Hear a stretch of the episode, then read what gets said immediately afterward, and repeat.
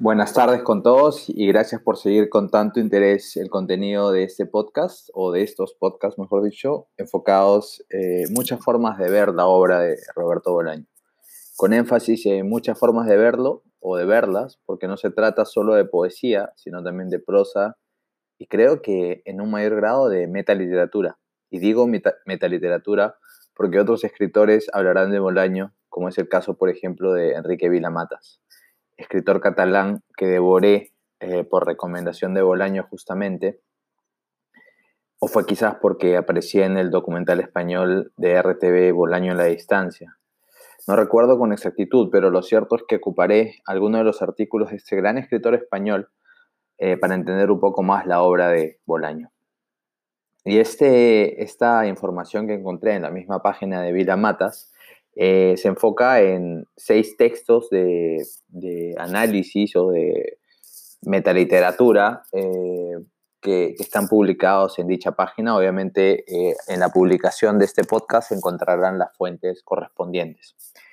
Entonces, tenemos el episodio número 16, llamado justamente Bolaño en la distancia. En los detectives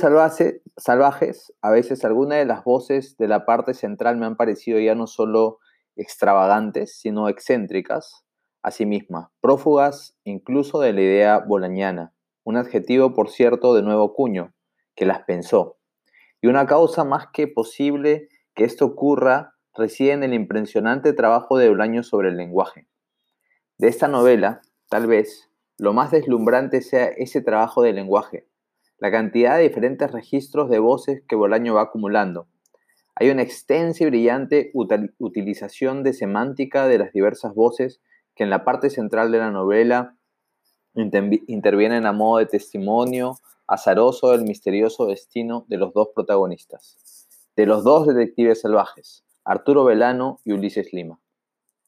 Esas voces o testimonios emitidos por los más diversos personajes en fechas y lugares muy alejados de 1976 a 1996 pertenecen a lenguajes muy diversos, coloquiales o intelectuales, españoles o mexicanos. Estamos ante un efervescente magma lingüístico de una gran variedad.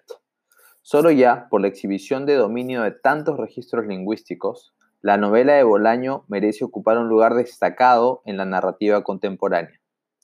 Es tan soberbio el trabajo del lenguaje de Bolaño que este escritor se me aparece como un claro extraterritorial dotado de puntos de vista convincentes respecto al desorden del universo y la manera de transformarlo en materia narrativa. Yo diría que el autor de los detectives salvajes ve el mundo como un complicado sistema de relaciones,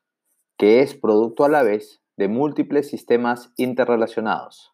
es decir, que ve el mundo de un modo más o menos parecido, o por citar a un gran escritor que seguro que Bolaño admira, como lo veía Carlo Emilio Gada. En el Bolaño de los detectives salvajes hay alguna desesperación maniática. Escribo esto y me pregunto si en realidad el desesperado maniático no seré yo.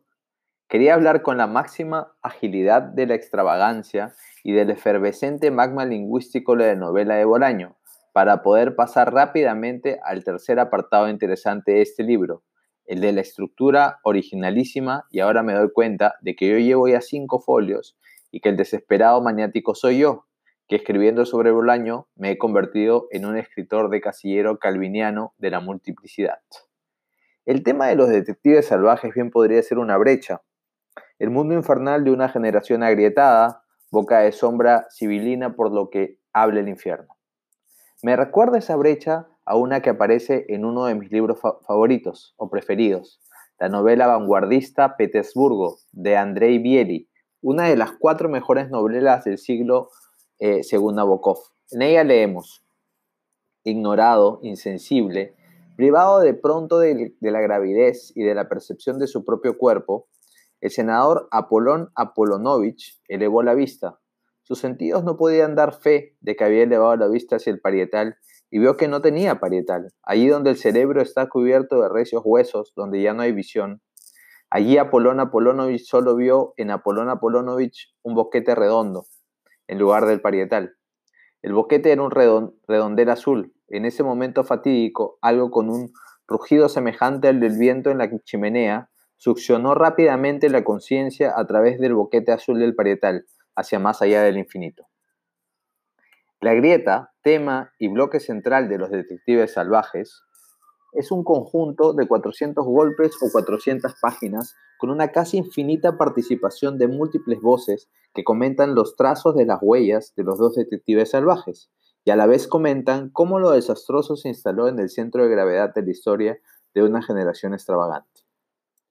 Los detectives salvajes, vista así, bien podría ser el boquete azul de un parietal trágico, la historia cómica de una brecha, una novela que bien podría ser ahí donde la ven una fisura, una ruptura muy importante para lo que hasta ahora ha ido haciendo una generación de novelistas, un carpetazo histórico y genial a Rayuela de Cortázar y de la que los detectives salvajes